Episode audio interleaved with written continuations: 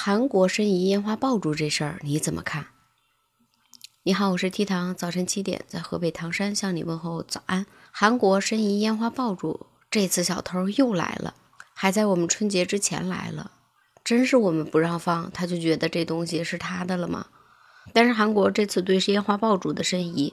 网上很多人却是支持的，有的说拿走了总比断在这儿好吧，也有的说争取明年把春节也申请了，不需要了。我们不要的就给别人呗，总比断在我们这儿好。还有的网友说，除夕就玩玩手机就行了，还能干啥呀？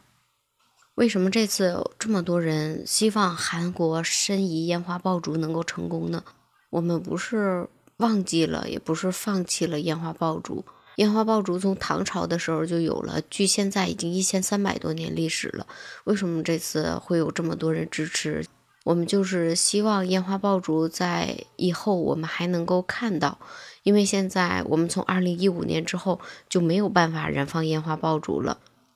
现在细想一下，已经好多年我们在过年的时候没有放过烟花了，甚至有的孩子都没有看到过放烟花的那种大型的场面。原来小的时候，逢年过节放烟花，大人们都会带着我们去小广场观看烟花，五颜六色的在空中绽放，然后那一瞬间点亮整个天空。在我们中国人的心目中，一直觉得就是喜庆吉祥、团圆的象征。只要我们有任何大型节目，第一个想到的就是烟花爆竹，然后就是各种红色的东西，这个是刻在我们骨子里边的。看着我们老祖宗留下来的东西被其他国家申遗，真的觉得挺可惜的，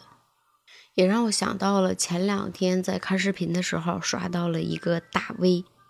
他做的视频就是有关打铁花的那个场面太震撼了。我看下边有的网友就说，当那个铁花打起来那一瞬间，觉得鼻子就酸了；当看到舞狮和铁花在一起那一瞬间，觉得鸡皮疙瘩就起来了。当时二零零六年春晚的时候，我们唐山这边几位老阿姨登上了春晚的舞台，表演了皮影俏夕阳。可能很多人已经淡忘了这个节目，也不知道你那个城市里边有没有皮影。小时候经常在广场上有搭台表演皮影戏的，一毛钱两毛钱一包的小瓜子，我们买着瓜子在下边嗑着，看着皮影戏，觉得特别的好。随着时间慢慢的推动，很多这些东西我们再想看都很难再见到了。又回到打铁花和舞狮的话题里面，下边也有人评论说，真的希望这些东西能够传承下去。也有的网友说。传承下去太难了，因为很少有人愿意做这些事情了，又费功夫又挣不到钱。每到圣诞节的时候，我们在大马路上都能听到圣诞歌曲《Jingle Bell Jingle Bell Jingle All the Way》，但是我们好像很长时间没有听到孩子们唱“新年好呀，新年好呀，祝贺大家新年好”。这歌你是不是也好久好久都没有唱了？我们知道圣诞节有平安果，我们知道圣诞节有圣诞树，我们知道圣诞节能够收礼物，但是我们中国的节日，我们的新年里边，我们也能收礼物，我们也能收压岁钱，我们还有各种各样的美食，我们还有各种各样美食应对的各种各样的节日，比如端午节吃粽子，元宵节吃元宵，腊八节吃腊八粥，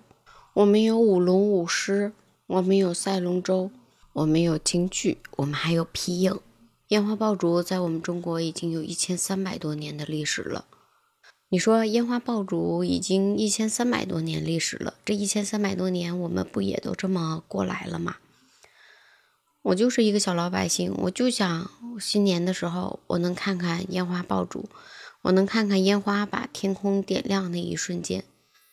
网上有人说烟花爆竹影响环境污染，有的说烟花爆竹容易引起火灾，也有的说烟花爆竹在燃放后的第二天会给环卫工人增加工作量，还有的农村现在已经通了天然气，如果燃放烟花爆竹的话，会不会引起大面积的火灾？但是有花炮王国之称的湖南浏阳烟花爆竹企业大概有一千二百多家。整个烟花爆竹企业也为很多老百姓提供了就业的机会。我们燃放烟花爆竹，不也就是春节那两天燃放吗？它影响大气污染，能影响一年吗？每天不也有那么多车在大马路上，每天也都有工厂在运行吗？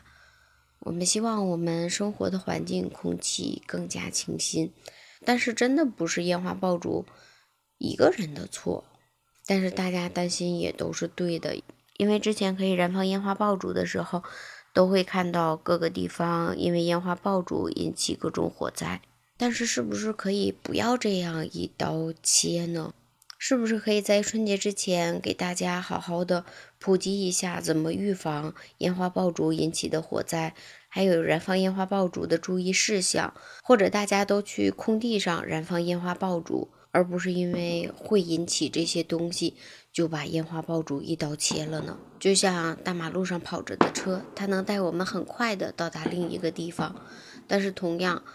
在路上的时候，我们很有可能也会发生意外情况，并且我们中国的烟花出口世界百分之九十，中国的烟花在世界各个地方都有绽放。它是不是也应该在我们自己的天空中，在除夕、在春节这两天，也能够点亮一下自己家乡的天空，能在我们自己家乡的天空上绽放一下呢？如果可以的话，专家在提出有关民生的问题的时候，能不能做一个线上的小调查，也真正听取一下大家的意见呢？可能有些事情不需要一刀切，我们也能找到一个平衡点。也希望我们老祖宗留下来的好东西，几千年的智慧